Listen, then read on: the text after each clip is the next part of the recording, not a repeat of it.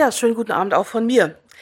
Ähm, es handelt sich heute um die Wiederholung eines Vortrags. Ich habe diesen Vortrag bereits gehalten im Mai auf der NoSpy-Konferenz.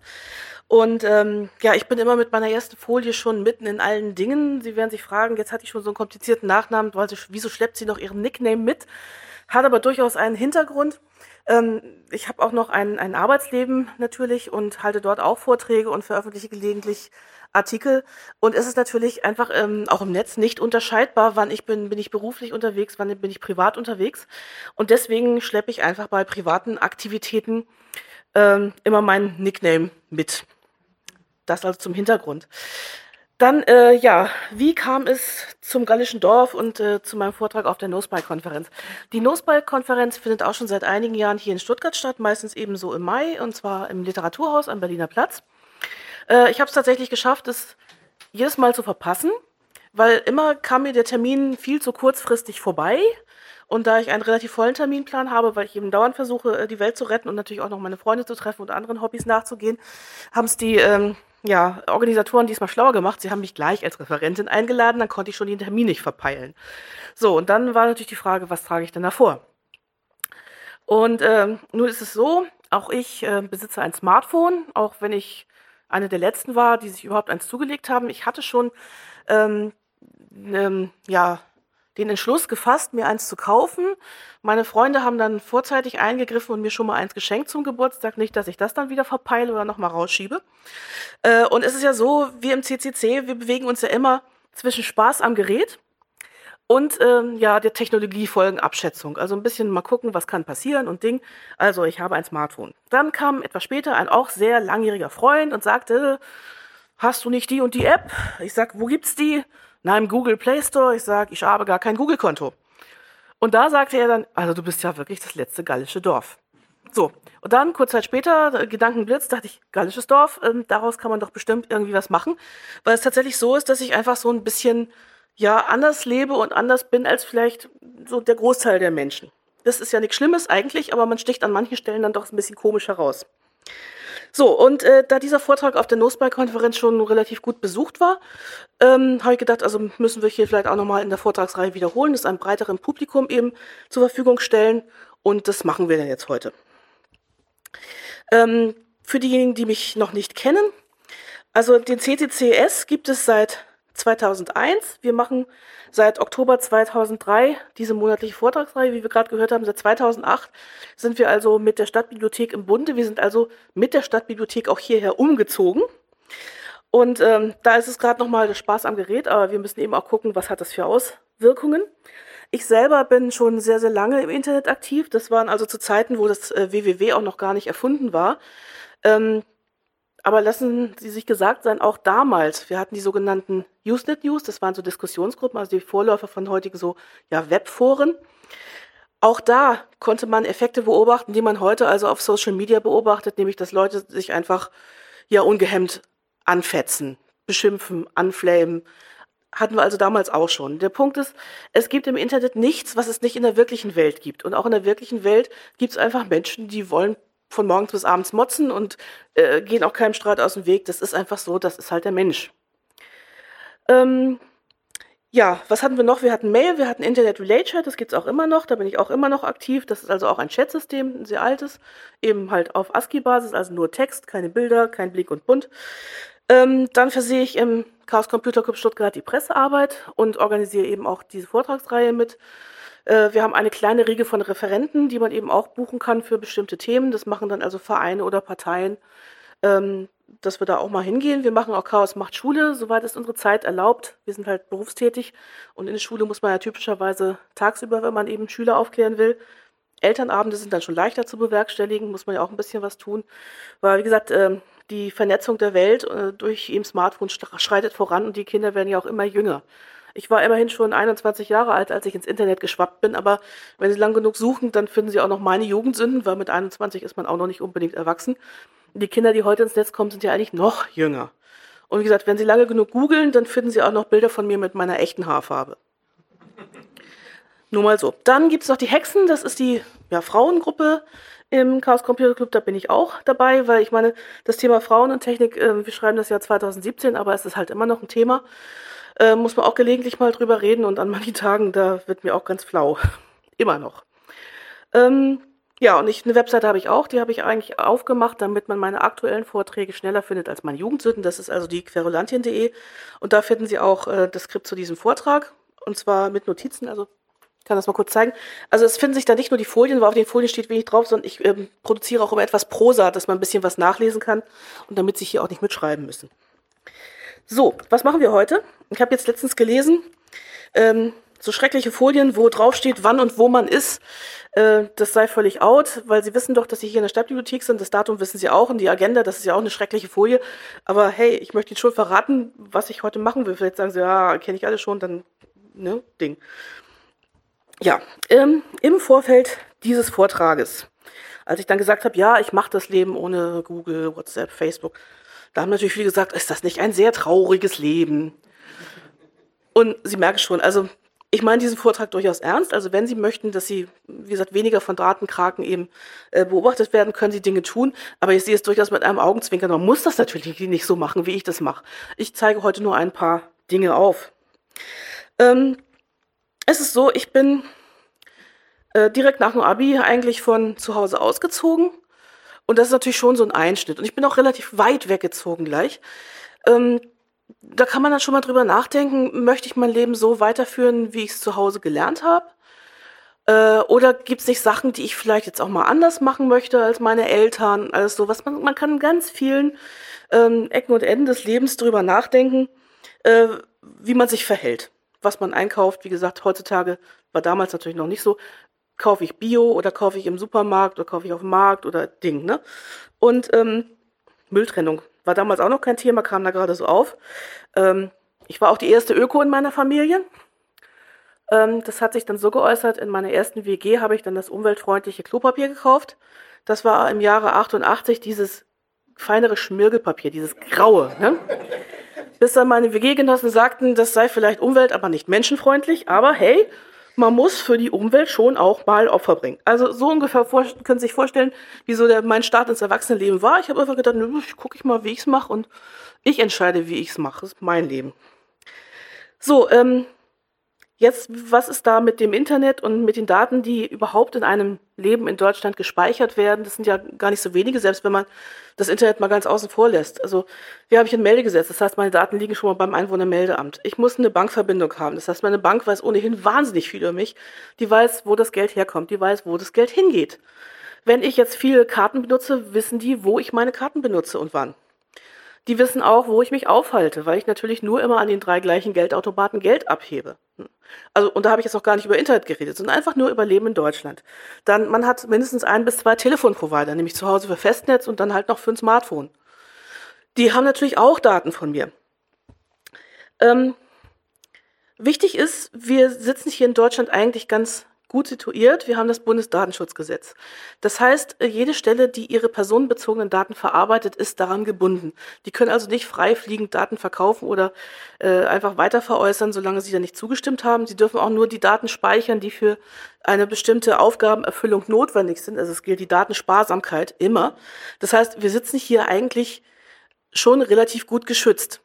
Aber das schützt uns natürlich nicht, wenn ich selber ins Internet alles hochschiebe, was nicht bei drei auf dem Baum ist. So, und man fragt sich natürlich, was ist, wenn ich Dienste nutze, die, wo die die Daten nicht in Deutschland lagern? Namentlich eben Facebook und WhatsApp. Was passiert mit den Daten? Äh, welche Konsequenzen entstehen? Und bei Konsequenzen sind wir schon dabei Zukunft. Was wird denn passieren? Und da sage ich Ihnen, als ich ins Internet kam, das war ein, ein rein universitäre Geschichte. Man konnte Internet nur an Universitäten bekommen. Und zwar mit ganz dünner Leitung. Wie gesagt, www war noch gar nicht erfunden.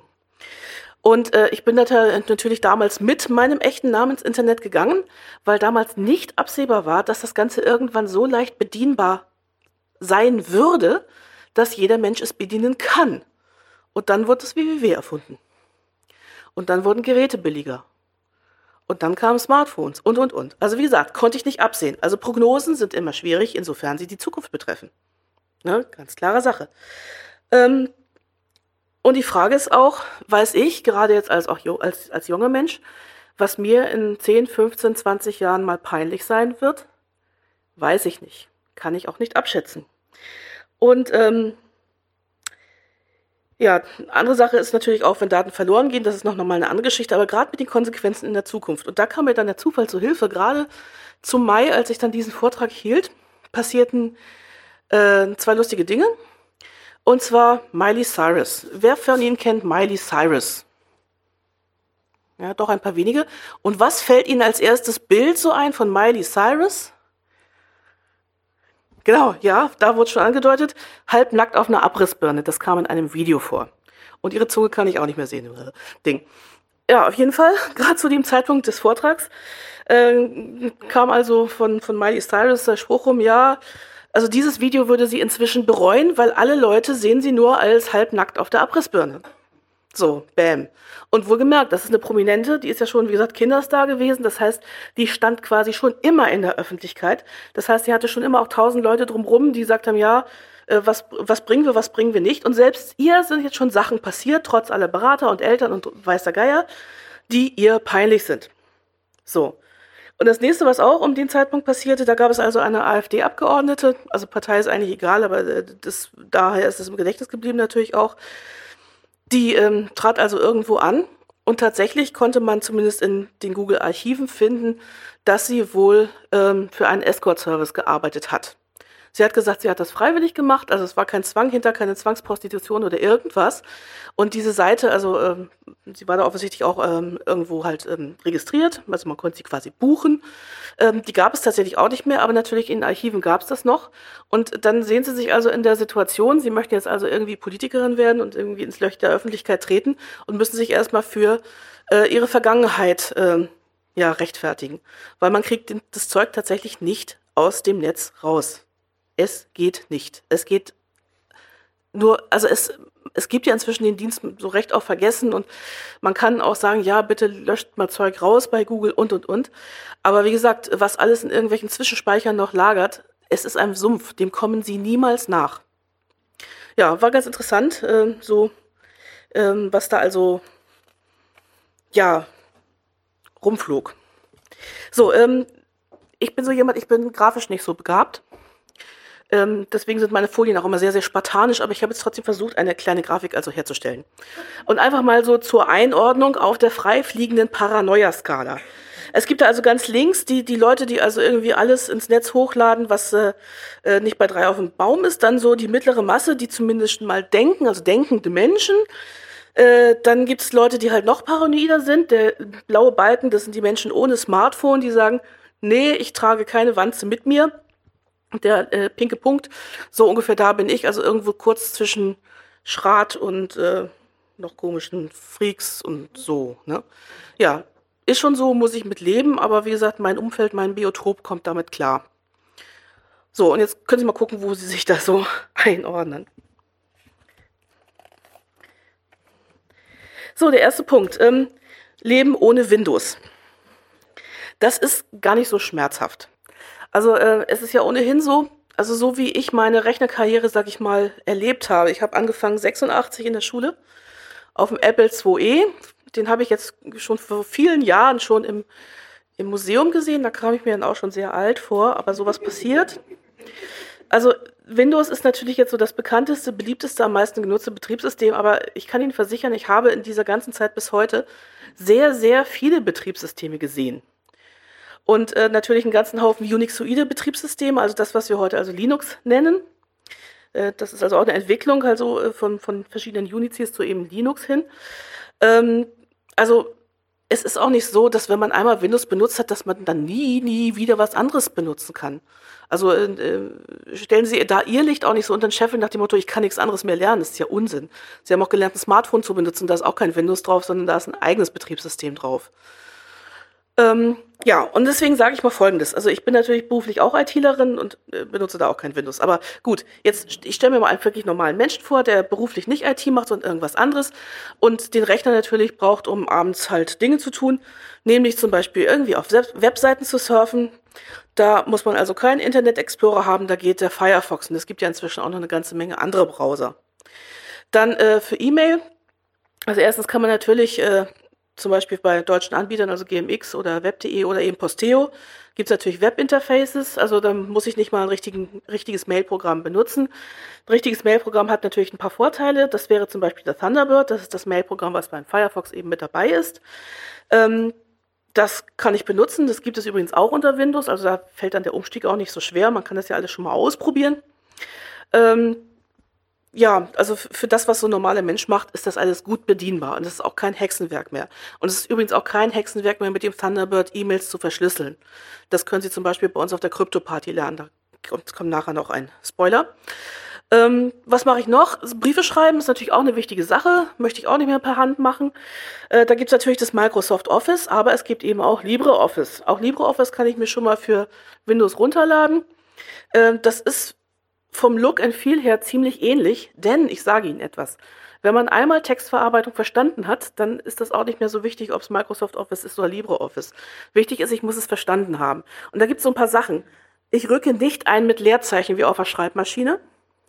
Es gibt im Prinzip drei Formate: Seitenformat, Absatzformat, Zeichenformat. Und wenn ich das begriffen habe, dann ist schon ziemlich gut. Dann wird der Rest. Ne? Also es ist ja ohnehin so, dass von einem Office-Paket die meisten Menschen nutzen 10% sämtlicher Anwendungsmöglichkeiten. Selbst Serienbrief habe ich schon seit hunderten Jahren nicht mehr benutzt. Also hat auch, es gibt wahnsinnig sinnvolle Anwendungen, wie man sich echtes Leben erleichtern kann, aber so im normalen Hausbetrieb äh, kriegt man das super hin. Also es wäre möglich, sich mal jetzt also eine Linux-CD zu holen. Zum Beispiel in, in verschiedenen Zeitschriften gibt es die oder eben halt mal eine Live-CD runterzuladen. Live-CD bedeutet, sie, sie booten von der CD. Ihrer Festplatte, ihren Daten, ihre Windows-Installation passiert genau gar nichts, sondern sie probieren einfach mal aus. Gut, sie können natürlich auf die CD nichts speichern, aber einfach mal so gucken, kommen sie klar. Und es gibt inzwischen ganz, ganz viele Linux-Varianten, die gut installierbar sind. Das ist also einmal das Ubuntu oder das Mint. Also, und wenn Sie einen Kumpel haben, der sagen, ja, ich habe da noch eine andere Variante, da kenne ich mich gut aus, die installiere ich dir, auch okay. Also es gibt wirklich viele Möglichkeiten und das Ganze kostet eben nichts. Jetzt erzählt mir die Woche eine Freundin, äh, ja, sie hätte halt das Microsoft Office Paket gekauft und die würden jetzt wieder 99 Euro von ihr haben wollen. Da habe ich gedacht, sag mal, geht's noch? Was ist für ein, Pri für ein Privatmensch? Soll ich 99 Euro für das Office zahlen, wenn ich LibreOffice so kriegen kann? Wohlgemerkt, das LibreOffice kann Microsoft Word Format lesen und im begrenzten Maße auch schreiben. Im Normalfall kommt man damit gut hin. Wenn es nicht hochkomplizierte Dokumente sind, äh, klappt das ziemlich gut. Das heißt also, Sie können Doc einlesen, Sie können Doc auch schreiben. Wenn Sie also äh, mit jemandem gemeinsam an einem Dokument arbeiten wollen, der also nur Microsoft hat, dann können Sie auch Doc erzeugen. Wenn es irgendwas ist, was Sie sowieso nur versenden wollen, also eben als Brief oder eben als Formular oder als Bewerbung, dann machen Sie bitte sowieso ein PDF draus weil ein PDF kann man nicht so leicht verändern wie eben ein Office-Dokument. Und also damit ist man wirklich auf der sicheren Seite. Also wirklich der normale Nutzer, der nur hier surfen, mailen, Briefe schreiben, kommt hin. So, äh, wo es weniger lustig wird, äh, ist bei den Steuern. Also Sie wissen ja, wenn man also ein Gewerbe betreibt, ist man inzwischen verpflichtet, also die Steuererklärung elektronisch einzureichen. Und äh, das Programm Elster gibt es halt tatsächlich nur für Windows. Also viele Freunde von mir behelfen sich damit, dass sie also eine Windows-Installation äh, zu Hause haben. Und wenn sie dann einmal im Jahr ihre Steuern machen, dann schmeißen sie diese Installation an. Dann machen sie erstmal einen halben Tag lang Updates. Und dann machen sie ihre Steuern. So, auch da gibt es natürlich Möglichkeiten, also Dual Boot, also ich kann einen Rechner mit beiden Betriebssystemen versehen, dass ich das eine oder das andere booten kann. Oder ich kann heutzutage auch eine virtuelle Maschine aufsetzen und habe dann da das Windows drin. Aber das ist alles, ich brauche eine Windows-Lizenz. Die kann ich dann bei der Steuer auch gleich wieder absetzen. So, äh, ne? so. dann ähm, gibt es ja noch ein paar andere Programme, nicht nur das Elster, sondern es gibt auch dieses Programm von der ähm, Fernsehsendung Wieso. Das ist ein Programm von der Firma Bool Data Services, was auch einen sehr, sehr guten Ruf hat. Und zwar ähm, hilft es eben auch beim Ausfüllen der Steuererklärung und es gibt auch ganz, ganz viele gute Hinweise nach dem Motto, hier dürfen Sie so und so viel eintragen oder haben Sie hier noch das und das und so. Also wie gesagt, da sind viele so Hilfefunktionen, dass man also auch wirklich ähm, da gut zurande kommt. Ähm, ich hatte schon vor einigen Jahren mal, genau, ja, Ende 2015 war es, angefragt, ob die nicht vielleicht auch ähm, das Viso-Programm rausbringen könnten, äh, als Linux-Anwendung oder wahlweise als Web-Anwendung. Web-Anwendung in dem Sinne, dass ich es zwar bei mir auf dem Rechner laufen habe, aber eben im Browser. Browser bedeutet ja nicht unbedingt, dass ich Internet haben muss. Ich kann mir auch eine HTML-Seite stricken und die auf meinem Rechner anzeigen lassen. Die Webseite muss ja nicht aus dem Internet kommen. So, ähm, mit dieser Frage stieß ich auf Unverständnis. Ja, äh, nee, wir haben hier eine Webseite, da können Sie Ihre Daten hochladen. Ich sage, nein, ich wollte meine Steuerdaten, also meine personenbezogenen Steuerdaten, was ich verdiene, nicht zu Ihnen hochladen. Weil das ist auch wieder so eine Stelle, ich musste ja trauen, dass, dass die Daten da nicht wegkommen und Ding, ne, wollte ich nicht. Ja, aber Sie können es doch Webding. Ich sage, nein, ich möchte eine Webanwendung, die auf meinem Rechner läuft. Das verstand die Dame erstmal nicht. Also habe ich dann bei der nächsten Mail geschrieben, nachdem sie mir zwei, zweites Mal die gleiche Antwort gegeben hat. Ähm, Sie dürfen diese Mail auch gerne an eine technische Abteilung weiterleiten. Daraufhin beschied man mir, nee, sowas hätten sie nicht. Und äh, genau diese, dieser Vorgang, also auch mit zweimal Nachfragen, wiederholte sich dann in Vorbereitung dieses Vortrags. Man hat mich wieder nicht verstanden und ich habe auch gesagt, ich würde es ja kaufen. Also es ist ja nicht so, dass ich nur äh, auf kostenlose Software abfahre. Ich würde dieses Programm ja auch kaufen, wenn es mir denn hilfe, meine Steuern irgendwie geschickt zu machen. Aber sie haben nichts da. Und sie kriegen es dann auch nicht rein. Also haben wir nicht. So. Das heißt, an dieser Stelle stößt man also leider eben auf ähm, ja, eine Schranke. Also entweder man macht die Steuererklärung, wenn es denn einfach ist, von Hand. Das ist bei mir halt noch einfach genug, dass ich es also auf Papier machen kann. Äh, oder man, wie gesagt, hat irgendwo noch eine Windows-Installation, die man dann einmal im Jahr startet und eben Update macht und so. Ja, äh, was ist das Fazit? Leben ohne Windows? Größtenteils möglich. Wie gesagt, Steuern ärgerlich. Aber es ist tatsächlich so, ähm, das Finanzamt hat wohl inzwischen auch ein Webportal, wo man die Steuern halt direkt einkippen kann. Also dann sind sie halt direkt gleich beim Finanzamt. Da müssen sie ja ohnehin hin. Und nicht bei der Firma Bull Data Service, die es dann ans Finanzamt weitergibt. Ne? Immer dran denken, die Daten möglichst nicht an zu vielen Stellen lagern. Es ist ja leider bei uns in Deutschland nicht so wie in den skandinavischen Ländern. Da äh, herrscht einfach so eine ganz andere Offenheit vor. Das wird hier noch dauern, denke ich. Dort kann man wohl tatsächlich die Steuererklärung von sämtlichen Bürgern inklusive Regierungsbeamten und Abgeordneten öffentlich einsehen. Aber die haben einfach auch eine ganz andere Kultur. Wir haben hier einfach noch eine sehr, sehr starke Neidkultur und das wird hier einfach noch nicht klappen. Und vor allen Dingen, wenn hier so ein Gesetz käme, es gäbe sofort Ausnahmen für, sagen wir, Bundestagsabgeordnete oder so. Oder Beamte oder irgendwas. Also wie gesagt, wir sind da einfach noch nicht so weit. Das ist so eine Geschichte. Aber gut. Ähm, ja, also während das hier so eine Sache ist, wo ich sagen kann, ja, das ist, kann ich schon mal ein bisschen rational betrachten, klappt es oder klappt es nicht, ich beleuchte es einfach von allen Seiten, ist natürlich so ein Leben ohne Facebook eine ganz andere Nummer. Ähm, es ist eine Community. Also natürlich, jeder möchte irgendwie zu einer bestimmten Gemeinschaft dazugehören. Man möchte beliebt sein in seiner Neudeutsch Peer Group. Ähm, das gilt nicht nur für Jugendliche, das gilt ja auch für uns Erwachsene. Also wir möchten ja schon beliebt sein in unserem Freundeskreis. Ähm, der Punkt ist, wozu brauche ich es genau? Also zum Beispiel, Sie sind jetzt heute Abend hierher gekommen, ohne dass ich bei Facebook eine Einladung hingeschrieben habe. Sie haben es auf anderem Wege gefunden. Ja, ne? So, super, Pluspunkt für Sie. Ähm, dann ist die Frage, wie bleibe ich mit meinen Freunden in Kontakt? Natürlich ist es total prima, dass wir inzwischen Internet haben. Also auch jetzt Stichwort Familie.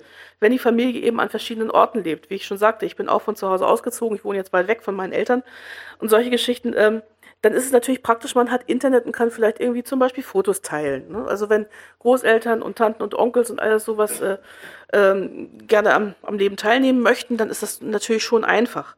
Aber der Punkt ist, ähm, ja, die Daten lagern in den USA. Und insbesondere Eltern, die halt Kinderbilder von Jahr 0 bis 18 irgendwo hochladen, da möchte ich dann auch irgendwann mal die Kinder fragen, ist es euch eigentlich recht, dass man quasi euren Werdegang nachverfolgen kann? Das trifft also für ähm, ja, zukünftige Arbeitgeber, aber auch zukünftige Partner zu, nach dem Motto, ah ja, ich habe ihre Kinderbilder gesehen, sie haben sich ja ganz gut entwickelt und sie wollen jetzt bei uns anfangen. Das will man eigentlich alles nicht. Ne? Auch hier Eltern unter uns und Eltern unter uns, bestimmt. Denken Sie mal dran, was Ihre Kinder so später ihnen vorwerfen können, was sie alles falsch gemacht haben in der Erziehung. Dazu kann sowas auch gehören. Ähm, dann Freunde. Ja, ich habe ganz viele Freunde. Nein, man muss ganz klar sagen, also das, stimmt, das stammt auch gar nicht von mir, diese Definition, sondern von Chris Köntop, äh, Unix- und Internetguru. Freunde in einer Community, das ist ein Abo auf Statusmeldung, mehr nicht. Das heißt nicht, dass ich den kenne oder dass ich den gerne habe, so. Da, dem hat man nur irgendwann gesagt, ah ja, ist vielleicht ein Freund von einem Freund, klick oder so. Sagt gar nichts aus. So, dann gibt es natürlich noch Business-Plattformen. Insbesondere für Selbstständige kann das natürlich auch sehr wichtig sein, sich also dort zu präsentieren. Das möchte ich gar nicht in Abrede stellen. Ähm, aber wie gesagt, meine lieben Freunde von LinkedIn, also auch wieder Daten lagern nicht hier, sondern weiß ich wo. Aber die machen was besonders Lustiges. Und zwar, wenn man sich da anmeldet, also nein, ich bin gar nicht bei LinkedIn an, in, angemeldet, nur meine Zweitpersönlichkeit. Ich habe für manche Zwecke noch so eine Zweitpersönlichkeit. Weil jetzt, Sie haben ja meinen Nachnamen gesehen, also äh, äh, man findet mich dann doch recht leicht. Manchmal möchte ich einfach nur Anfragen machen, ohne mich gleich komplett nackig zu machen. Äh, meine Freunde von LinkedIn bei der Anmeldung äh, machen die folgendes. Da muss man halt seine Mailadresse angeben. Das ist ja inzwischen üblich, dass man sich mit einer Mailadresse anmeldet. Dann sucht man sich noch ein Passwort aus, möglichst nicht das gleiche, wie man überall verwendet. Und was machen die dann? Dann fragen die nach. Meistens ist ja doch ein großer Anbieter, also GMX, Web.de, Gmail, Hotmail, irgendwas, you name it, wo man seine Mailadresse hat. Dann fragen die nach und man soll da bitte sein Mail-Passwort eingeben. Sein Mail-Passwort. Ich sag's nochmal, Mail-Passwort, Passwort. Und dann muss ich sagen, der Urheber dieses Spruchs ist heute anwesend. Sein Passwort weitergeben ist schlimmer als seine Freundin zu verleihen. Es ist tatsächlich so, ähm, die, da, da steht, man muss das nicht machen und man kommt tatsächlich in der Anmeldung auch weiter, wenn man es nicht macht, weil ich habe natürlich einen Teufel getan und es nicht gemacht. Äh, aber was machen die? Die klauen sich als erstes das Adressbuch und schicken LinkedIn Einladung an an das ganze Adressbuch raus. Das erklärt auch, warum Sie sicherlich das auch schon mal gehabt haben, dass Sie irgendwie von jemandem Bekannten also eine LinkedIn-Anmeldung, Einladung bekommen haben und Sie gefragt haben, hey, sag mal, äh, du hast doch meine Mailadresse, wieso soll ich zu LinkedIn? Was soll der Scheiß? Ne? So, nachdem ich das also wusste und dann rekapitulierte, wer von, wem ich alles schon solche Einladung bekommen habe, muss ich leider sagen, da waren leider auch ein paar CCT dabei, die es eigentlich hätten besser wissen müssen. Denn was bedeutet es, die, die können ja nicht nur das Adressbuch klauen, die können natürlich meine gesamte Mailkonversation mitlesen. Bin ich ja bescheuert? Aber das machen die. Und das ist natürlich, wenn sie, wenn sie das Passwort freiwillig rausgeben, es hat sie ja keiner gezwungen. Es stand ja keiner hinter ihnen mit einer Pistole. So, das ist eine typische Sache von, habe ich ein Datum freiwillig rausgegeben. War blöd. Ne? So. Äh, dann Artikel und Fotos. Also man hat natürlich, wenn man jetzt nicht selber in einem Blog veröffentlicht oder so, auf so einer Plattform nie die Gewissheit, dass der Artikel auch öffentlich bleibt, dass er nicht gelöscht wird, dass die Fotos nicht gelöscht werden. Man hat natürlich auch keine Gewissheit, gut, das hat man nie, dass irgendwelche Fotos einfach runtergeladen werden und an anderer Stelle veröffentlicht werden. Also Bilderklau ist auch eine Sache. Ein Freund von mir hat ein Gasthaus, der hat also da einen servierten Faltkurs das ging dann bis vor Gericht, weil die haben halt locker die Bilder da von ihm runtergeklaut, ne? Und woanders dann auch selber als eigenen servierten Faltkurs halt rausgebracht. So geht's natürlich auch nicht, ne? Ähm, dann gibt's ja jetzt äh, dieses Gesetz, nachdem also ähm, ja, Hassartikel gelöscht werden sollen. Da äh, bauen ja die großen Anbieter, jetzt auch Facebook halt große äh, Abteilungen auf, die das tun sollen. Ich halte das für eine sehr, sehr fragwürdige Idee, Einfach deswegen, wer als Nichtjurist kann jetzt eigentlich einschätzen, ob jetzt ein Artikel oder eine Äußerung oder ein Bild äh, justiziabel ist oder nicht. Also das heißt, die machen dann irgendwie auf Zuruf. Es ist zwar gut gemeint, aber nicht gut gemacht. Danke, Herr Justizminister. Super Sache. Ähm, dann Gesichtserkennung. Nun ist ja jetzt auch wieder, wird ja in Berlin auch gerade wieder getestet. Die wird natürlich immer besser, muss ich mal ehrlich sagen. Ähm, da werden natürlich aber auch Zugriff auf öffentliche Daten gemacht. Das heißt, wenn Sie ein Facebook-Profil haben mit, mit Bildern von sich, dann greifen die, Leute auch mal drauf zu. Und das ist jetzt auch nicht gesponnen oder denke ich mir auch nicht aus. Ähm, ein Bekannten ist Folgendes passiert. Also er hat einen Namen, ähm, der ist nicht so außergewöhnlich, aber sein Vater hatte schon Spaß, weil es offensichtlich irgendwo im Bundesgebiet eine Spedition gibt, die den gleichen Namen trägt. Das heißt, für diese Spedition fahren Land auf, Land ab Lastwagen um, LKW. Jetzt passierte es schon seinem Vater und jetzt ihm, dass Knöllchen für diese Lastwagen bei ihm landen. Zuletzt, Sie sind an dem und dem Tag in Bochum über eine rote Ampel gefahren. Er sagt, ich war an diesem Tag, ich war mit meinem Lebtag noch nicht in Bochum und ich war an dem Tag arbeiten. Können meine Kollegen und mein Chef können das bezeugen. Und überhaupt, ich möchte mal das Bild sehen. Wieso soll ich das denn gewesen sein? Doch, doch, das haben wir mit Ihrem Facebook-Profil abgeglichen. Ja, also es läuft einem dann schon kurz kalt den Rücken runter, selbst wenn man weiß, dass man nicht da gewesen ist. Aber man fragt sich natürlich, was haben die da gemacht ne? und wie, wie gut war das Bild, dass die gemeint haben, ja, das könnte übereinstimmen. Also, äh, ne, Ding. Will man alles nicht. Ähm, dann die Geschichte, wer hat Zugriff? Also ich meine, ich traue Geheimdiensten ja hier auch in Deutschland schon auch nicht. Aber in den USA hat das ja alles, ist das ja alles komplett uferlos. Das wissen wir seit Snowden. Dann höre ich auch öfter mal so, ja, aber meine Daten, äh, was sollen die denn damit machen? Genau in dem Moment, wo sie ihnen aus irgendeinem Grund an den Karren fahren wollen, wird sowas interessant. Und das können sie auch wieder Blick in die Zukunft nicht wissen, wann sie interessant für Geheimdienste werden. Ähm, genau, äh, ja, nach welchem Recht, nach welcher Moral. Übrigens ist diese Geschichte mit Artikel löschen, Äußerungen löschen, die gab es schon in, in diesen Diskussionsgruppen, die ich anfangs erwähnte. Nach dem Motto, ja, müsste man da nicht was einführen, wo man dann also, ja, auch wieder Flames, Hasskommentare oder missliebige Dinge löscht. Und auch damals haben wir schon gesagt und auch gewusst, ja, aber nach welchem Recht soll es denn gehen? Ich meine, wir sind hier in christlich Mitteleuropa, sollen jetzt hier nur noch christliche Äußerungen äh, zulässig sein und andere Religionen nicht oder irgendwie sowas. Das muss man ja mal zu Ende denken, wohin das läuft. Und äh, ich habe eben auch meine Meinung. Ich halte jetzt heute diesen Vortrag. Es kann jetzt auch im Publikum jemand sitzen, der mich zum Schluss mit Tomaten bewirft, weil er es total scheiße findet. Aber er hat doch trotzdem auch ein Recht, seine Meinung zu äußern dazu. Ne? Also es ist ziemlich, ja, wie gesagt, fishy, was die da gerade machen. Mit jeder darf dann irgendwie in dieser Facebook Taskforce Gruppe irgendwie Artikel löschen. Äh, und ich meine, wir, wir leben ja auch in spannenden Zeiten, wo also gewettert wird, äh, das ist ja scheiße, dass die Presse alles schreiben darf ja, es ist auch scheiße, dass hier jeder Mensch alles twittern darf, möchte ich mal so sagen. so, und ähm, ja, dann, wie finden Verabredungen statt? Also wie gesagt, Sie haben es ja heute Abend schon ohne Facebook geschafft. Äh, in meinem richtigen Leben finden meine Verabredungen auch ohne Facebook statt. Und es ist tatsächlich auch so, ich habe einen Blog, aber da schreibe ich auch nie im Voraus rein, ich werde dann und dann dort und dort sein. Ich meine, das ist ja heute sowieso schon implizit passiert, weil ich natürlich ähm, offensichtlich ähm, auf der Webseite ähm, von CCCS stand, ähm, bei der Stadtbibliothek, dann stand ich wohl heute auch in der Zeitung, habe ich gar nicht gesehen. Ähm, also man, wenn man mich, wie gesagt, wegfangen wollte, dann könnte man das heute tun, wenn ich hier die Bibliothek verlasse, weil man weiß, wo ich bin. Aber bei Facebook würde ich sowas nicht hinschreiben, wo ich bin. Ich meine, Stichwort Anrufbeantworter. Als Anrufbeantworter aufkam, da was hat's gegeben? Einbrüche, weil Leute drauf gesprochen haben, ja, wir sind die nächsten zwei Wochen Urlaub. Nichts anderes ist Facebook. Ich bin auf Mallorca. Ding. Und ähm, ja, an einer Freundin ging es so, ähm, die sagte auch tatsächlich, sie müsste gelegentlich doch mal jetzt auch ja, Facebook-Abstinenz üben, weil die eben an sich selber auch ein gewisses Suchtverhalten merkt. Ich meine, wir sind davon ja nicht gefeit. Das geht ja nicht nur Kindern so, dass sie am liebsten nur von morgens bis abends am Rechner daddeln würden. Ich kenne ja genügend Erwachsene, denen es genauso geht. Und da muss man dann einfach mal fragen, so, ja, wie viel Facebook muss es denn sein? Ähm, und zwar, äh, wo hatte ich das? Naja, vielleicht sage ich es nachher nochmal. Äh, mir kam dann auch noch so eine ähm, zu Ohren jetzt die letzte Zeit. So, jetzt. Ja, jetzt. Ähm, äh, ähm, Leute, die sich so von Facebook verrückt machen lassen, weil sie auch meinen, sie müssten da jetzt mitdiskutieren, wie früher wie in den News halt. Äh, ja, nee, du hast nicht recht, ich habe recht und so und so. Und das geht dann hin und her. Das geht natürlich bei Facebook genauso, das geht genauso gut. Ja, und was hörte ich letztens für eine Gruselnachricht? Äh, die Unfälle mit Babys und Kleinkindern nehmen zu, weil die Mütter beim Stillen nicht von ihrem Handy lassen können. Leute, ernsthaft? Wozu stille ich denn, wenn ich dann was anderes mache? Ne? Also, äh, ja, gut, kann natürlich auch wieder jeder selber entscheiden, aber wenn ich dann das Kind noch fallen lasse, dann muss ich mich echt fragen, in welcher Welt ich eigentlich bin. Ne? Also ernsthaft.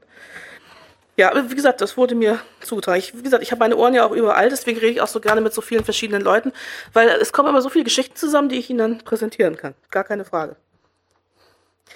So, äh, WhatsApp. WhatsApp ist also ein Messenger. Also äh, der Vorteil zu einer SMS, weil es ist ja von der Größe her ähnlich, man kann Gruppen bilden, wobei das kann ich bei einer SMS eigentlich auch, aber ich kann zum Beispiel Bilder verschicken. Äh, Nachteil wieder, Datenhaltung ist in den USA. Und also jetzt kommt, jetzt wird's halt persönlich, weswegen ich keine Messenger benutze. Ähm, der Punkt ist, man muss halt an seinem Smartphone ständig das Internet anhaben, weil das wird ja nicht über Telefonie übertragen wie eine SMS, sondern über einen Server und über Internet. Nur ist es in meinem Leben so, dass ich den ganzen Tag am Internet hänge. Ich arbeite bei einem nicht kommerziellen Internetprovider, also habe ich Internet. Und äh, typischerweise ist es so, dass ich die meiste Zeit alleine lebe. Das heißt, wenn ich abends zu Hause bin, mache ich auch einen Laptop an, also habe ich auch wieder Internet. Ich bin tagsüber in zwei Chatsystemen erreichbar und über mein Telefon und natürlich habe mein Smartphone auch da wobei ich das auch nicht immer mitschleppe. Das heißt, wenn ich Besprechung habe, dann können Sie da viel anrufen, da gehe ich dann auch nicht dran. Und zu Hause bin ich in drei Chatsystemen verfügbar, habe mein Festnetztelefon und mein Smartphone. Also man kann mich schon erreichen, insbesondere bei Fällen, wo die Hütte brennt, kann man mich erreichen. Und das ist auch der Punkt, wie ich also ein Mobiltelefon oder auch ein Smartphone sehe. Das ist für mich eine Notfallkommunikation. Das heißt, ich trage eine Telefonzelle mit mir, was total toll ist. Mein Vater ist früher auf Dienstreise gegangen in den 70er Jahren. Meine Mutter hat Säcke voller Kleingeld gesammelt, damit er also unterwegs in eine Telefonzelle kann. Dann hat er also eine Telefonzelle gesehen. Dann hat er einen Parkplatz gesucht, dann hat es geregnet. Er ist also zur Telefonzelle hin und dann ist vor ihm jemand reingesprungen und hat eine halbe Stunde telefoniert. Also so ähm, gerierten sich Dienstreisen damals. Und unser Vater war total glücklich, als wir ihm das erste abgelegte Handy geschenkt haben, weil er jetzt eine Telefonzelle mit sich tragen konnte. So, super Sache. Und natürlich, man ist erreichbar, das hat auch Vorteile, aber es gibt kein, keine Pflicht, erreichbar zu sein. Das ist schon aber auch zu Hause so. Sie sind zu Hause übrigens auch nicht verpflichtet, ans Telefon zu gehen. Sie sind auch zu Hause nicht verpflichtet, an die Haustür zu gehen, wenn es klingelt. Folgende Szenerie in meiner ersten Wohnung hier in Stuttgart. Ähm, da hatten wir so eine Wohnungstür, die war halt mit so einer Milchglasscheibe. Das heißt, man konnte also im Flur sehen, ob Licht war oder nicht. Eines Abends saß ich da, ich habe mit meiner Schwester zusammen gewohnt und wir waren also schon so vom Fernseher, also nicht mehr so ausgehfein. Und es klingelte. Und es klingelte nochmal. Und ich glaube noch ein drittes Mal. Das war halt schon abends, so keine Ahnung, halb neun, so nach der Tagesschau irgendwie. So, nächsten Tag treffen wir also unseren Hausmeister. Ich habe gestern bei euch geklingelt. Und es war Licht. Aber ihr seid nicht an die Tür gegangen. Und wir so, mhm. Aber was soll ich denn da sagen? Ich war schon ich war unter der Dusche, ich war im Dings, ich war schon im Schlafanzug, was muss ich mich denn da rechtfertigen? Nee, muss ich eben nicht. Das ist ja das. Manchmal hat man immer so das Gefühl, muss ich rechtfertigen, nee, muss man gar nicht. Also, so, ne? So, also das, wie gesagt, der Defekt, weswegen ich also äh, Messenger nicht so benutze, also weswegen es jetzt für mich keine gute Möglichkeit ist, die Kommunikation, weil jetzt auch noch auf dem Smartphone permanent das Internet anzuschalten. Das heißt also im Büro gehe ich dann ins WLAN. Wenn ich das Büro verlasse, schalte ich wieder das normale Internet an über meinen Telefonprovider. Zu Hause mache ich dann wieder das WLAN an und denk, nee Leute, ernsthaft. Wenn ihr was wollt, schickt eine SMS, ich rufe dann auch zurück oder wenn wirklich die Hütte brennt, kann man mich auch anrufen. Im Normalfall wissen die Leute in meinem Umkreis, auf dem Handy nur anrufen, wenn Hütte brennt. So, ganz einfach. Ähm, ja, kann man so machen, muss man nicht so machen, aber überlegen Sie, welches Szenario da auf Sie äh, zutrifft. So, jetzt natürlich, wie gesagt, WhatsApp habe ich ja gesagt, hat also außer diesem Defekt mit dem Internet noch das Problem, dass die Datenhaltung in den USA ist. Die sagen zwar inzwischen, äh, sie haben eine Verschlüsselung, aber da der Quellcode nicht offengelegt ist, können wir nicht wissen, ob die nicht eine Hintertür hat. Das ist genau das, der Punkt. Ne? Dings. Nichtsdestotrotz, ähm, für diese Folie spreche ich nochmal einen Dank an meinen Kollegen Stefan Leibhardt vom CCC Stuttgart. Also ich bin, wie gesagt, nicht die Smartphone-Expertin, aber er hat das mal so richtig schön zusammengetragen, was es eigentlich alles an Messengern gibt. Das müssen Sie jetzt auch nicht alles komplett durchlesen, sondern man kann sich äh, einfach entscheiden, welchen nehme ich denn? Ist der Quellcode offen? Habe ich eine Verschlüsselung? Kann ich ein Backup machen? Muss ich meine Telefonnummer angeben? Weil Telefonnummer ist ja auch wieder so eine Sache. Ne? Wenn der Messenger die Telefonnummer hat und mein Gegenüber auch, kann er mich auch anrufen. Anrufen ist immer so eine Sache. Ich finde das immer so, äh, so ein, ja, ein bisschen invasive Kommunikation, weil ich muss dann ja wirklich da sein. Eine SMS kann ich auch ein paar Minuten später beantworten. Manchmal kann ich eben nicht ins Telefon gehen, weil ich völlig andere Dinge tue. Und sei es nur kochen. Ne? Äh, dann, welches Pro Protokoll liegt jeweils zugrunde? Und dann gibt es noch so verschiedene ähm, äh, Kriterien, die man sich da also angucken kann. Das wird wahrscheinlich auch ein bisschen zu klein sein. Na doch, ist ein bisschen lesbar zumindest. Ähm, ist natürlich jetzt wieder die Frage, ja, aber es haben doch alle WhatsApp. Ja, sehe ich natürlich auch als Problem. Aber ähm, man muss ja irgendwann mal anfangen. Eingangs sagte ich ja, ich war die erste Öko. Inzwischen machen viel mehr Leute Öko. Ähm, Wer von Ihnen trennt den Müll? Ne? Genau. Vor, hätte man vor 10 oder 15 Jahren auch nicht gedacht, und no, nee, muss nur noch länger zurückgehen, 20, dass wir jetzt alle den Müll trennen. Aber man hat uns gesagt, ja, wäre schon sinnvoll. Inzwischen wissen wir, leider ist es gar nicht so sinnvoll, wie wir dachten. Aber wir haben uns alle dran gewöhnt. Es hat mal jemand angefangen, die Dinge zu tun. Und wie gesagt, es kaufen auch immer mehr Leute Bioprodukte. Hätte man vor 20 Jahren wahrscheinlich auch nicht gedacht. Nur, was, was ein Bio, ne?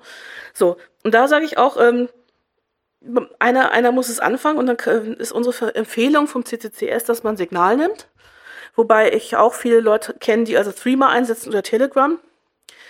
Ähm, man muss einfach gucken, wie man sich da einigen kann. Aber Fakt ist so, dass die meisten CCCSler haben äh, zwei, drei Messenger auf ihrem Smartphone, einfach weil sie wissen ja, der eine hat das, der andere hat jenes, der nächste hat dieses. Ist halt so. Also, wenn Sie eine Alternative haben wollen, sagen wir Signal. Ähm, und äh, ja, Problem, ja, komme ich gleich zu.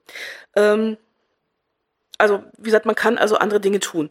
Dann die, dann die gleiche Geschichte so. Es ist ja alles Aufwand, jetzt muss ich noch was anderes installieren. Ding.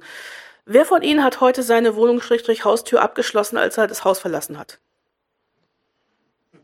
Das ist ein scheiß Aufwand, diese Sicherheit, ne? So. Und deswegen auch die Geschichte. Ja, Sicherheit ist immer ein kleines bisschen Aufwand, aber an manche Sachen haben wir uns gewöhnt. Wir könnten uns auch daran gewöhnen, unsere E-Mails zu verschlüsseln. Das tut nur zu Anfang ein bisschen weh. Aber hey, Sie haben schon so viele Sachen gelernt. Sie haben gelernt, mit dem Computer umzugehen. Sie haben gelernt, mit dem Smartphone umzugehen. Das bisschen verschlüsseln, das kriegen Sie auch hin. So, ähm, jetzt das Problem. Äh, wenn man natürlich sagt, ich möchte kein Google-Konto haben, wo kriege ich denn das dumme Signal jetzt her? Ist natürlich die Möglichkeit, jemand anderes, also ein guter Kumpel, lädt es halt für Sie runter, Sie nehmen es von denen und installieren es auf das Smartphone. Das geht, habe ich probiert. Hat natürlich jetzt aber den Nachteil, dass halt für dieses Programm keine automatischen Updates reinkommen. Und ich sage Ihnen, Updates muss man machen. Ein Smartphone ist kein Telefon, es ist ein Rechner. Man muss ihn updaten. Man muss, man muss immer gucken, dass er aus, auf dem aktuellen Stand ist. Bin ich selber auch immer hinterher, weil, wie gesagt, wenn man schon einen Sofon-Rechner zu Hause hat, und das hier ist nur einer von vier Laptops, die ich habe, äh, dann ist man schon immer gut beschäftigt, da Updates einzufahren. Also ist das so ein bisschen blöd, wenn ich mir jetzt also als der anderen Quelle das Signal runterlade. Äh, aber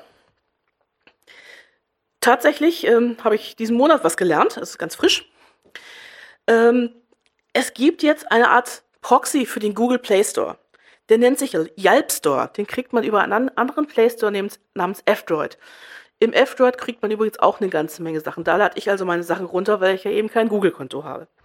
Und der Yelp Store, der hat Zugangsdaten für den Google Store und sagt ja, ich logge mich jetzt mal hier ein bei dem Google und dann können Sie Sachen aus dem Google Store runterladen. Eben auch Signal. Das wäre also eine Möglichkeit. Jetzt ähm, muss ich ja sagen, ähm, ich frage mich, wann Google das Ding natürlich sperrt, weil ich weiß nicht, ob denen das so gut gefällt, aber momentan funktioniert es einfach noch. Muss ich mal so sagen. Und wie gesagt, gucken Sie mal das F-Droid an, da kriegt man nämlich auch eine ganze Menge guter Sachen.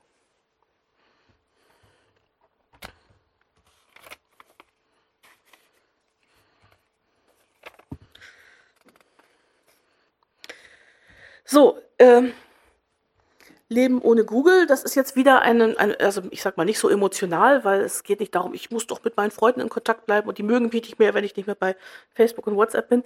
Ähm, mal ganz einfach nüchtern betrachtet, wenn ich dem Datenkraken Google äh, nicht in die Finger spielen möchte, dass er also meine Daten hat, was kann ich dann tun?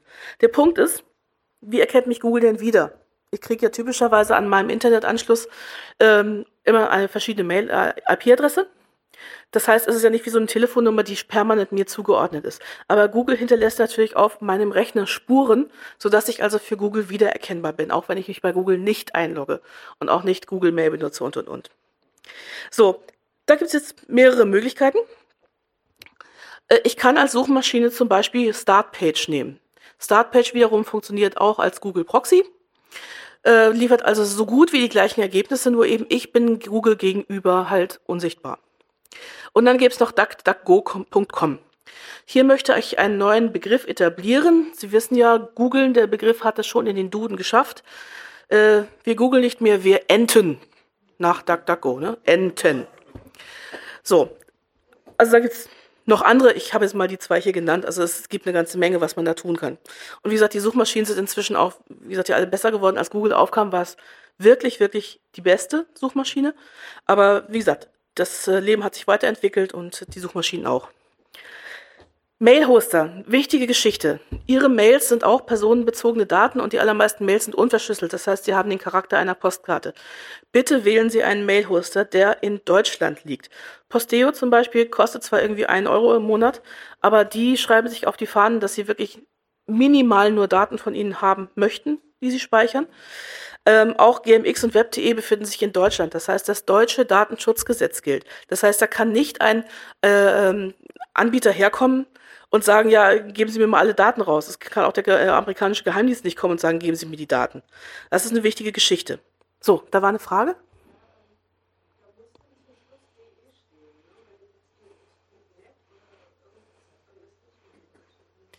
Ich wiederhole nochmal die Frage für die Aufzeichnung.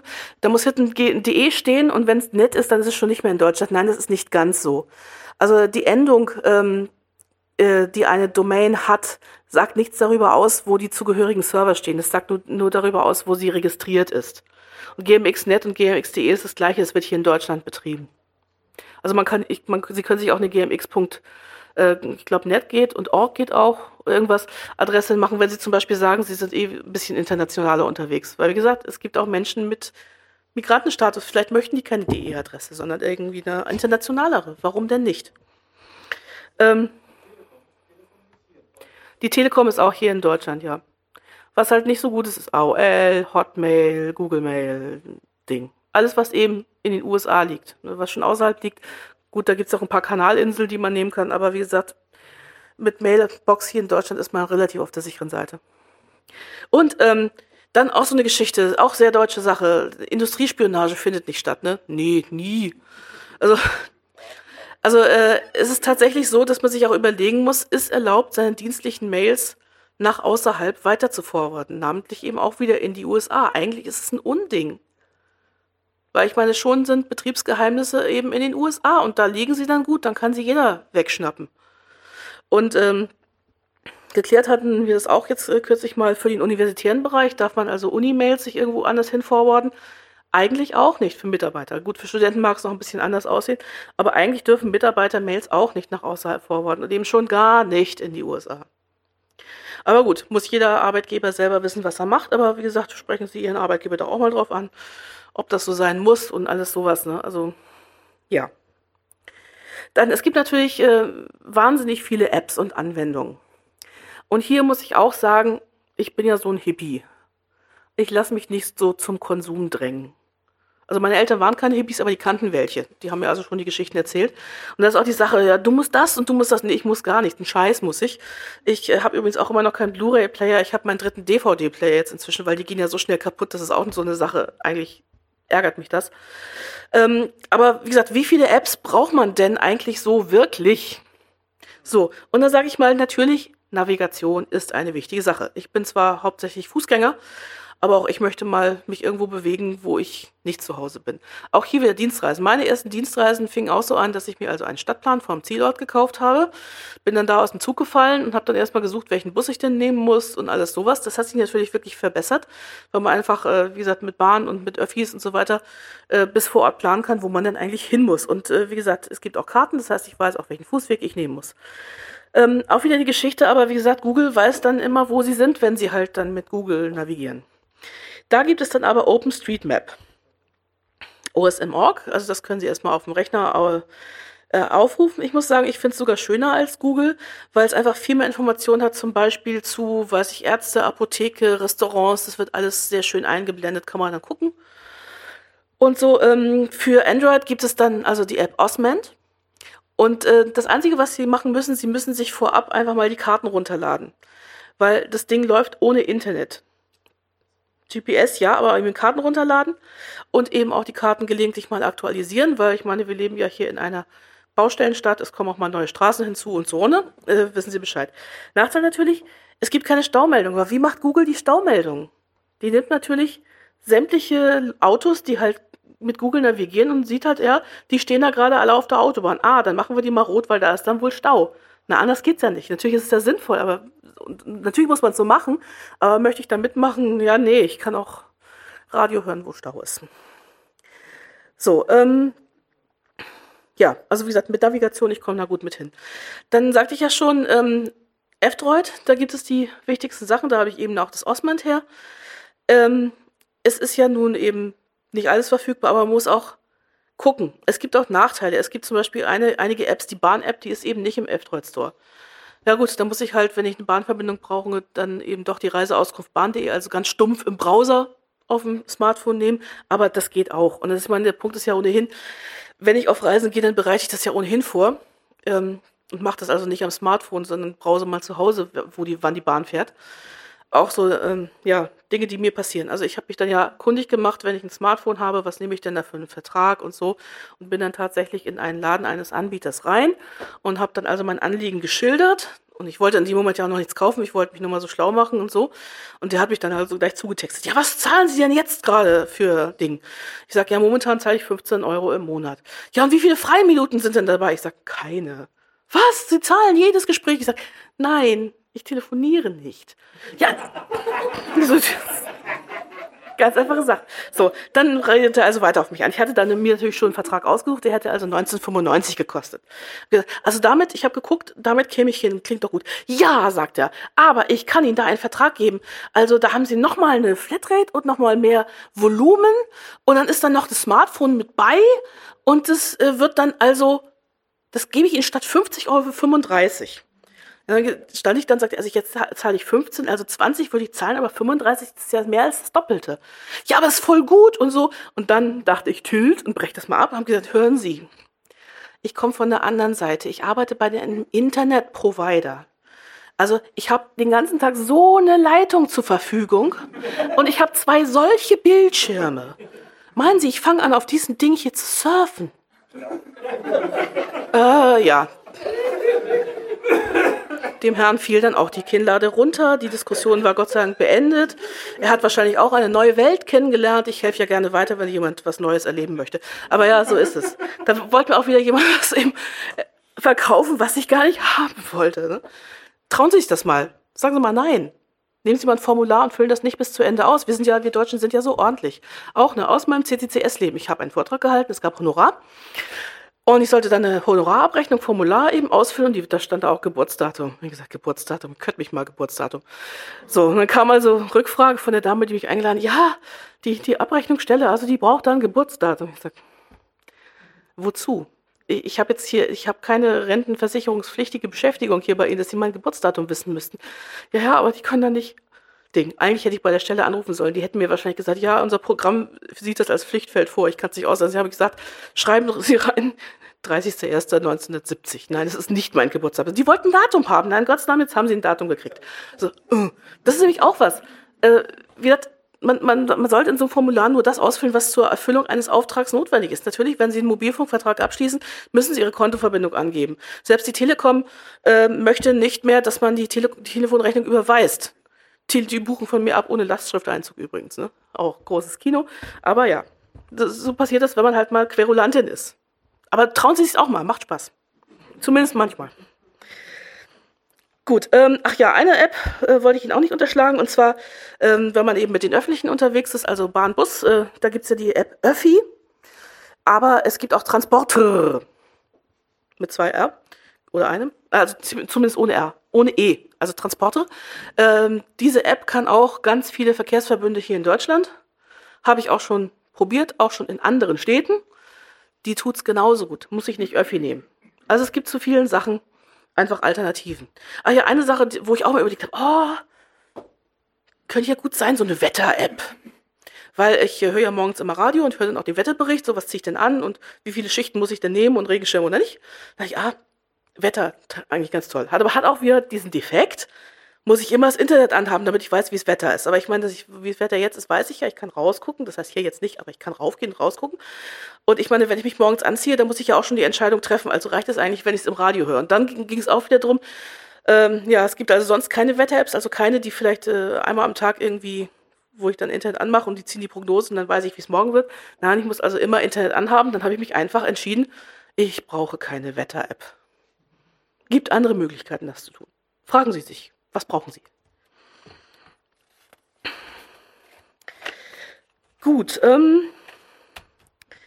ja, ich hoffe, ich habe es nicht schon alle Anekdoten verbraten. Ähm, also man muss sich auch vor Augen halten. Ich war auch vor einigen Jahren knietief im Dating drin, weil ich einen neuen Partner gesucht habe. Ähm, es ist ja tatsächlich so, man hat sich früher verabredet an einem Ort und zu einem Zeitpunkt. Und nein, es hatte nicht jeder einen Knochen dabei. Ich komme später, ich verspäte mich oder noch besser beim Dating gern genommen. Ich rufe dann an, wenn ich losgehe. Und sie sitzen da auf Abruf und gucken Löcher in die Luft. Sowas kann ich überhaupt nicht leiden. Äh, und das muss man auch heute nicht machen. Also auch, auch heute sage ich, naja, wir treffen uns dann und dort. Klar, wenn dann irgendwie die Bahn stecken bleibt irgendwo, dann ist es halt heute gut, dass man eine SMS schicken kann. Du, Bahn steckt, ich komme halt ein bisschen später. Aber ganz grundsätzlich muss es ja wohl auch möglich sein, sich nach wie vor zu verabreden, äh, ohne auf Abruf zu sein oder ich verspäte mich und warte auf mich und nee, ich gehe jetzt erst los und Ding. Also dieses Hin und Her, ähm, ja, auch Mittagessensverabredung. Da hatte ich auch mal äh, so das Erlebnis, ich sag, ja, gehen wir übermorgen Mittagessen? Ja, aber ich rufe dich nochmal an dann. Da ich mir auch so, warum? Entweder wir sind verabredet oder wir sind nicht verabredet. Wenn du krank bist, kannst du Bescheid sagen. Aber dieses, nee, vielleicht habe ich was Besseres vor und gehe dann nicht mit dir Mittagessen, was, was soll das? Ne? Also einfach so ähm, vom, vom Anstand her, sag ich mal. Ne? Ja, viele Sachen habe ich schon erzählt. Es gibt Erleichterungen im Leben durch Internet und Smartphone. Es, äh, wie gesagt, kann tolle Dinge, auch das Internet kann tolle Dinge. Ich habe Zugriff auf viel, viel mehr Wissen, als ich das in meiner Jugend hatte. Meine Jugend habe ich verbracht in der Hamburger öffentlichen Bücherhalle, aber was es dort nicht gab, da war die Welt zu Ende. So, jetzt habe ich Internet, ich kann Dinge tun, ich kann die Enzyklopädie Britannica durchlesen, wenn ich möchte. Ähm ja, und wir sind nochmal am richtigen Leben, was ich schon sagte. Vor dem selber Hochladen von eben Äußerungen und Bildern schützt halt kein Datenschutzgesetz. Immer fragen, wo liegen die Daten? Kriege ich sie da wieder weg oder kann sie da irgendwie jeder verwenden und machen, was man möchte? Prüfen Sie, was Sie benötigen und was nicht. Also ich bin jetzt wirklich kein Mensch, der so dieses ganz abgespeckte Leben lebt. Das ist jetzt auch schon wieder so eine Bewegung. Man lebt auf möglichst wenig Raum mit, mit und mit nur einem ganz kleinen Kleiderschrank und zwei Paar Schuhen. Das schaffe ich tatsächlich nicht. Muss man ja auch nicht. Aber dafür bin ich halt äh, an anderen Stellen, sage ich mal, sparsam, nämlich mit den Daten, die ich veröffentliche. Es gibt von mir auch nur relativ wenige Bilder, weil meine Freunde wissen, dass ich nicht dauernd geknipst und hochgeladen werden will. Aber natürlich habe ich schon viele Vorträge für den CCCS gehalten und da ist natürlich gelegentlich auch mal Presse dabei. Da kann man auch nicht sagen, nee, jetzt äh, knipst mich nicht oder so. Also wir freuen uns ja auch, wenn mal was in der Zeitung steht. Aber das hat eben einen, einen eng begrenzten Rahmen. Und ähm, ja, Teilnahme an Communities und Messengern nicht in Stress ausarten lassen. Also äh, das richtige Leben ist im Zweifelsfall doch wichtiger. Also wie gesagt, wenn ich Leute im Café sehe, statt die sich statt sich miteinander zu unterhalten, dann irgendwie da Facebook und machen, ganz ernsthaft, was was ist denn das für für eine Art und Weise? Also ich finde das nicht so richtig gut. Ich mag das auch nicht, wenn das jemand in meiner Gegenwart macht. Ähm, auch in meinem Umfeld in Jugendlichen ist es so gegangen. Naja, die sind dann irgendwie mit den Austauschschülern runter in die Pizzeria und irgendwie alle hatten ihr Smartphone dabei und er halt nicht, weil er findet es auch nicht so wichtig. Und ja, und was hast du dann gemacht? Na, ich habe mich nur geärgert, dass ich nichts zu lesen mitgenommen habe. Also er hat es nur mit Fassung getragen, aber ne, wie gesagt, also ist es tatsächlich auch so, ähm, ich muss auch nicht ständig online sein. Wenn ich jetzt hier mit Ihnen zusammen bin, dann äh, spreche ich hier sowieso vorne. Wenn ich mit meinen Freunden zusammen bin, dann spreche ich mit denen. Äh, und wie gesagt, telefonieren mache ich auch wann anders, nämlich wenn keiner da ist. Ne, also man muss ja auch gucken, wann man irgendwie was macht. Und das Schlimmste, telefonieren in der Stadtbahn. Also ja.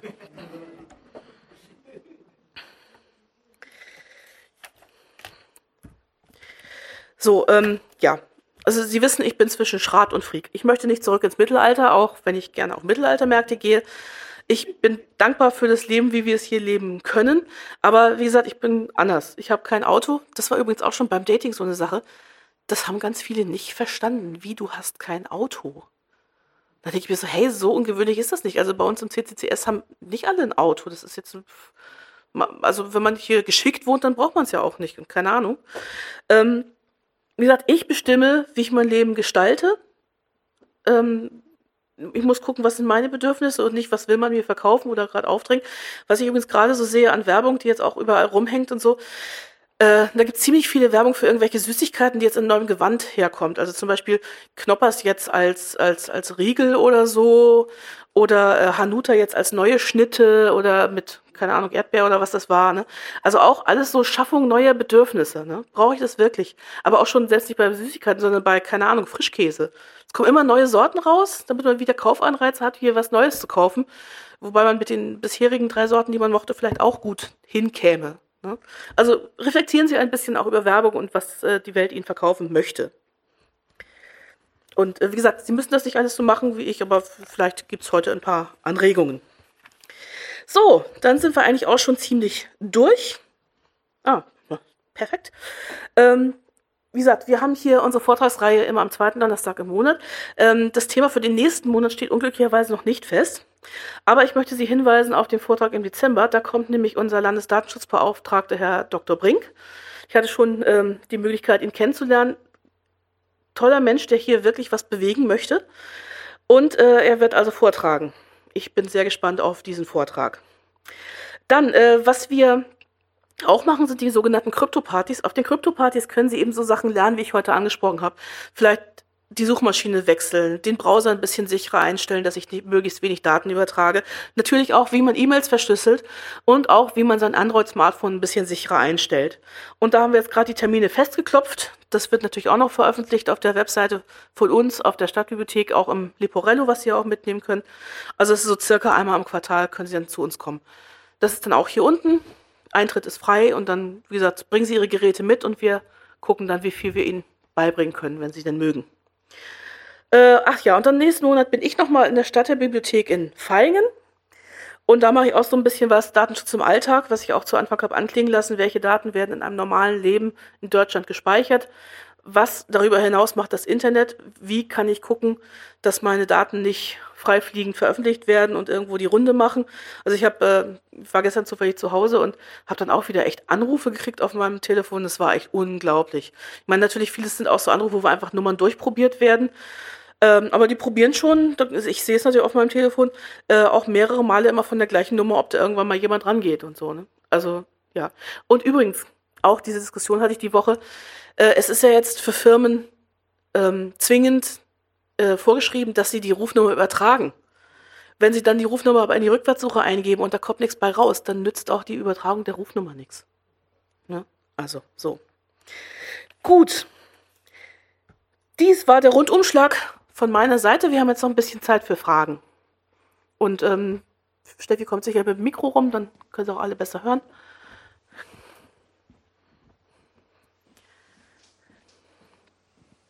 Dankeschön. Äh, Sie hatten vorher auf der Folie für ähm, Alternativen zu WhatsApp äh, eine Spalte Backup. Das habe ich nicht verstanden. Was ist damit gemeint, bitte? Ähm, also man kann äh, seine Daten hochladen zum Backup, zum Anbieter oder zu Google oder zu irgendwo hin. Das äh, ist bei manchen Messengern halt einfach, bei manchen müssen sie sich womöglich selber drum kümmern. Ist natürlich auch mal die Frage, wie wichtig sind denn diese Nachrichten? Okay, also die, die, ich kann sagen, ich möchte meine äh, Nachrichten in einem Backup drin haben, dass ich zurückholen kann, wenn ich genau. es auf dem Smartphone gelöscht haben sollte. Ja, ja. Alles klar, danke. Aber auch wieder lagert woanders. Ne? Mhm. Ähm, ich habe da noch keine Erfahrung mit Apple, aber ist das äh, empfehlenswerter als äh, Windows zu verwenden? Also äh, ähm, es ist tatsächlich so, ähm, von, von Nicht-IT-Anwendern höre ich immer wieder, dass es robuster zu bedienen ist und auch weniger Fehler hat. Allerdings ähm, die, die Politik bei Apple und eben auch im, im Play Store fürs iPhone ist noch undurchsichtiger, welche Apps die zulassen und auch welche sie wieder rausschmeißen als bei Google. Und ähm, also ich sage salopp häufig, also es ist gut benutzbar. Übrigens, Apple hat auch ein eingebautes Backup-Konzept, also die, die Wayback Machine, wo sie wirklich viele Sachen auch zurückholen können, wenn sie sich mal versemmelt haben, was auch einfach eine tolle Sache ist. Das will ich gar nicht in Abrede stellen. Aber so die Firmenpolitik von Apple, ich halte Apple für so eine Art Sekte. Äh, Sage ich jetzt so, ist meine Meinung so, nur so. Dort hinten, Moment, nein, nein, gleich, gleich, gleich. Sie hatten ja bei LinkedIn äh, angemerkt, die Geschichte da mit dem Passwort ist aber bei WhatsApp nicht äh, genauso schlimm oder noch schlimmer, dass ich, sobald WhatsApp benutzt wird, äh, ja äh, ohnehin äh, gar nicht drum komme, äh, den Zugriff auf das komplette Adressbuch freizugeben, sonst kein WhatsApp. Also das ja, eine gibt es ja nicht ohne das andere. Und ja. dann eben die Frage, ich als WhatsApp-Ignorant, ich äh, bin ja aber trotzdem sozusagen, weil ich ja in x anderen Adressbüchern drin bin, äh, ja. sozusagen jetzt trotzdem äh, sozusagen in den Fängen von WhatsApp. Sehe ich das richtig ja, oder nicht? man ist in den Fängen drin. Das ging ja mit mir mit LinkedIn genauso. Das heißt, alle Leute, die mich im Adressbuch gehabt haben und die sich bei LinkedIn angemeldet haben und eben das Passwort weitergegeben, da bin ich natürlich auch mit mitgefangen, mitgehangen. Also ich eine Mailadresse letzten Endes ist so eine Art Wegwerfartikel. Aber ich muss ganz ehrlich sagen, Mailadressen sind nicht so dramatisch, weil Mailadressen kann ich filtern. Das heißt, wenn ich da Mails hinbekomme, die ich nicht haben will, kann ich sie ziemlich leicht wegschmeißen, auch mit dem Mailprogramm wie Thunderbird. Aber wenn jemand meine Telefonnummer hat, deswegen passe ich auf meine Telefonnummern sehr, sehr viel mehr auf, wenn da jemand dauernd anfängt anzurufen oder SMS zu schicken oder mich zu terrorisieren, ist das sehr viel schlechter, ja, wegzududeln, sag ich mal. Wird natürlich schon besser mit Voice over IP, weil ich da also meine, meine Blacklist quasi äh, am Festnetzanschluss selber pflegen kann mit den entsprechenden Routern, aber es ist halt trotzdem lästig. Äh, also eine Mail, na, wenn ich die sehe und die wollte ich nicht haben, sage ich, na, kannst mich mal, lösch sie oder mach irgendwas. Aber wie gesagt, wenn das Telefon permanent klingelt, das ist Terror. Ja. So, jetzt war hier noch eine Anmerkung noch zu Apple. Halt, warte mal auf das Mikrofon.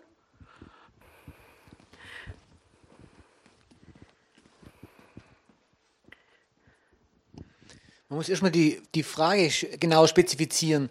Was ist gemeint? Ist die Bedienerfreundlichkeit gemeint oder ist die Sicherheit gemeint?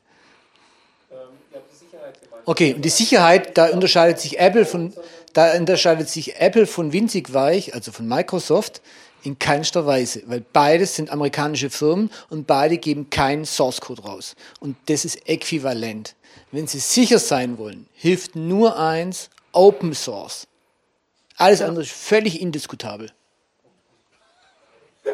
Ja. Ja, wie gesagt, es ähm, ist anstrengend mit Open Source. Ich, aber, bin, ja. ich bin auch in der Sicherheit, ich auch Internetbranche. Ich mache Internet seit 1985.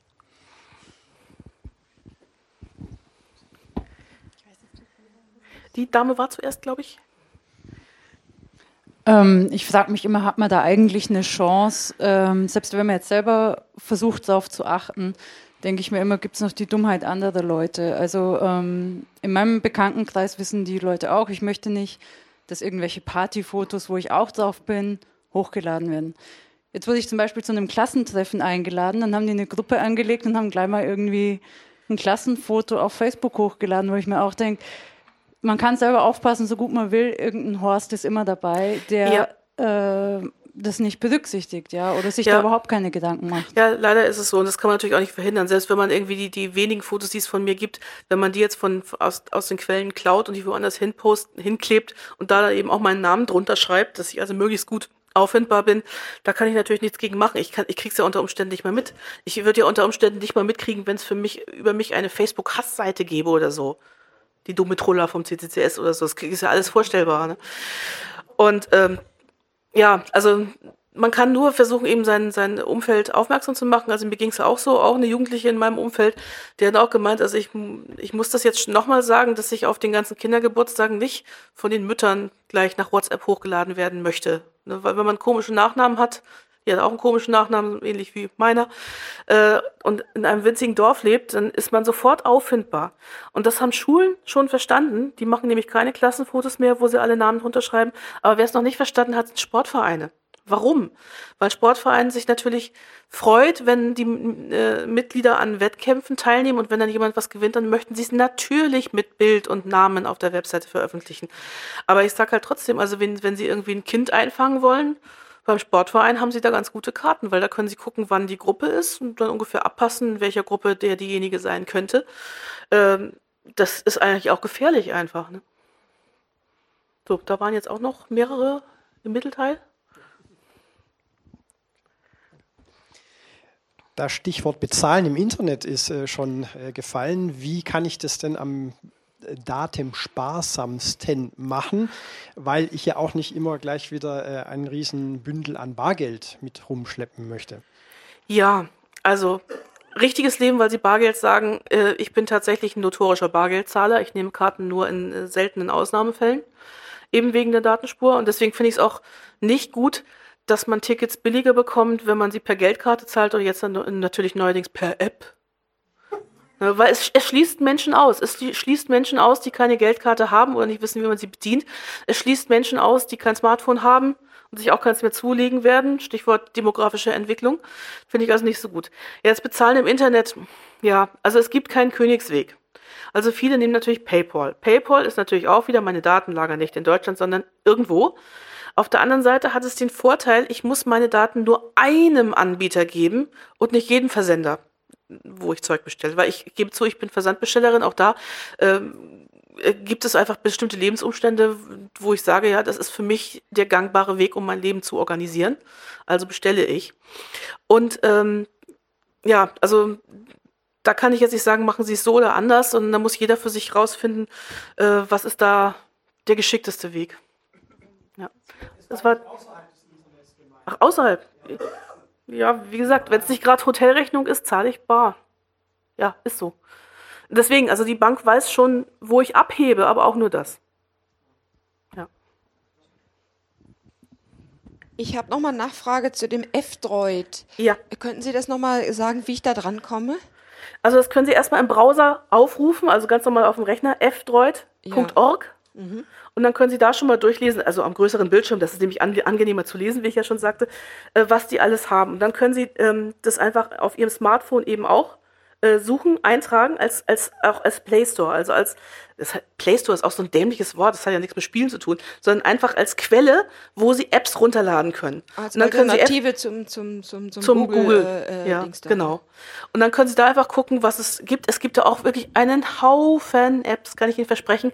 Ganz viel Zeug, gibt auch alle möglichen Spiele und alles sowas. Spielen tue ich übrigens auch wenig, also auf Smartphone sowieso nicht auf dem Rechner nur irgendwelche Logik-Puzzles. Aber wie gesagt, es gibt einen Haufen Zeug, äh, was es eben auch bei äh, F-Droid gibt. Also da können Sie einfach schauen, was Sie davon brauchen können. Okay. Also über die Webseite gehen. Äh, ja, und dann, und dann das raussuchen. Ich muss sagen, ich, ich, bin, wie gesagt, bei Smartphone, ich bin da echt nicht die Expertin. Ich habe es irgendwie geschafft, diesen F-Droid Store auf mein Smartphone zu kriegen, aber kommen Sie zur Krypto-Party, mein Kollege Stefan erklärt es Ihnen dann nochmal, weil ich habe es irgendwo notiert, ich kann es Ihnen jetzt aber nicht reproduzieren. Gebe ich zu, ich kann auch nicht auf jedem Gebiet alles wissen. Das ist das. Aber wie gesagt, Smartphone und ich, ich glaube, wir werden keine großen Freunde mehr. Ich benutze es als Werkzeug. Okay. Ja. Ganz hinten die Dame noch.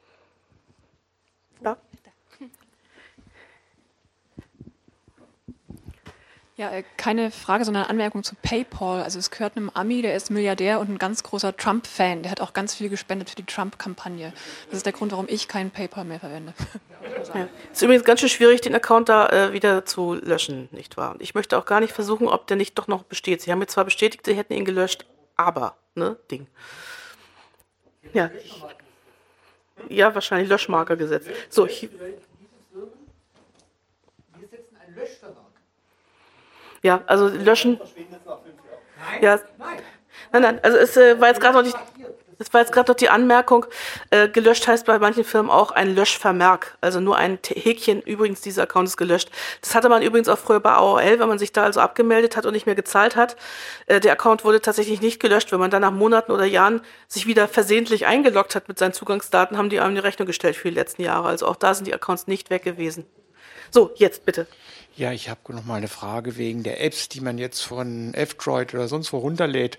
Äh, wer hat die geprüft, dass sie virenfrei sind? Ich bin immer davon ausgegangen, hm. dass wenn ich mir eine App von Apple runterlade oder eine, über den Apple Store, äh, dass die eben auch äh, virenfrei ist. Nö, also es ist, doch, kann man sich tatsächlich. Es ist, ist doch aber so, dass äh, nee, man kann mehr, mehr Apps von Android-Handys äh, verseucht sind als von Apple. Ja, es sind auch mehr Windows-Installationen verseucht als Linux, aber man, verlassen kann man sich tatsächlich nicht drauf. Ja. Es kommt immer darauf an, ist der äh, Source-Code offengelegt. Und das ist bei F-Droid der Fall. Das ist eben auch bei Linux der Fall. Viele sagen ja auch, ja, bestimmt ist da im Linux-Kernel auch schon eine Hintertür für den Geheimdienst. Nein, ist es nicht. Dieser Code wird von ganz, ganz vielen äh, ja, Communities und auch von Universitäten reviewed, äh, was da drin ist und was da nicht drin ist. Also sobald que Quellcode offengelegt ist, sind wir einfach auf einer anderen Seite, als wenn der Quellcode nicht offengelegt ist. Da kann man sich nie sicher sein, ob nicht ein Virus oder halt eine Hintertür drin ist. So, einen machen wir noch.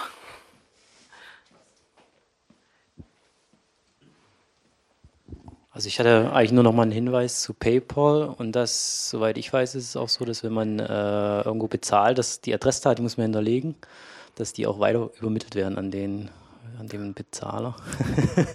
ja, wie gesagt. Und das ist also immer besonders interessant, wenn man jetzt gerade Online-Stores hat, wo man ja eigentlich nichts geliefert kriegt, zum Beispiel einen Download oder irgendwas. Äh, und da frage ich mich sowieso, wieso man, wenn man eine ein E-Book zum Beispiel kauft, seine kompletten Adressdaten angeben muss. Ja, auch so eine äh, Sache. Das genau sind halt alles so, so äh, alles so Punkte, aber was Sie auch gesagt haben, also letztendlich so ziviler Ungehorsam hilft da eigentlich. Also wenn man im Baumarkt zum Beispiel gefragt wird nach der Postleitzahl an der Kasse, ist auch so ein, also man muss halt einfach mal nachdenken, warum, ja, wozu das, braucht man, brauchen die die Daten? Damit ja, kann man sie das, eigentlich auch verweigern. Das mit der Postleitzahl im, im Baumarkt oder bei Ikea ist es ja auch so, ähm, das ist jetzt erstmal noch nicht so ein Drama. Die wollen halt ihren Einzugsbereich wissen. Das ist ja legitim für einen Händler. Wenn ich jetzt bar bezahle, in Klammern, ja, das mache ich auch im Baumarkt und auch beim Möbelhändler manchmal, ähm, dann ist es kein Drama, weil ich, ich, ich gebe zu einer anonymen Zahlung gebe ich meine Postleitzahl raus. Das hilft dem äh, Verkäufer und wie gesagt, meine Daten gebe ich nicht raus. Wenn ich natürlich mit Karte zahle, ist es was anderes. Aber abgesehen davon, wenn ich mit Karte zahle, dann haben die eben meine Daten. Also dann kann ich auch meine Postleitzahl sagen. Also Ding, ne? Ja. Immer bis zu Ende. Ein, einen machen wir noch, ja. Ja, auch nochmal zu, ähm, zu PayPal jetzt, mhm. weil es ähm, schon mehrmals angesprochen wurde. Da gibt es, soweit ich weiß, inzwischen auch andere Möglichkeiten, dass man sich quasi in einem Supermarkt, wo man es eben mit Bargeld bezahlen kann, quasi so, ein, so einen Bezahlgutschein nehmen kann, äh, holen kann, den man dann im, im Internet eben verwenden kann. Also, soweit ich weiß, habe ich da jetzt, also weil ich das letzte Mal gemacht habe, habe ich niemandem irgendwo meine Adresse oder meine ja, meinen Namen oder irgendwas gegeben. Ja, muss man mal gucken. Also was ja ein Problem ist, es gibt eigentlich hier in Deutschland so gut wie keine anonymen Geldkarten mehr. Und zwar die Institute sagen, ja, wenn ich Ihnen jetzt eine anonyme Geldkarte gebe und Sie laden da 200 Euro drauf.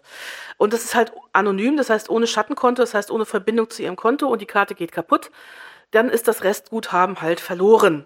Aber da man mit Geldkarte ja typischerweise Kleinbeträge zahlt, muss ich halt wissen, wie viel lade ich da jetzt drauf, wie viel kann ich verschmerzen, wenn die Karte kaputt geht.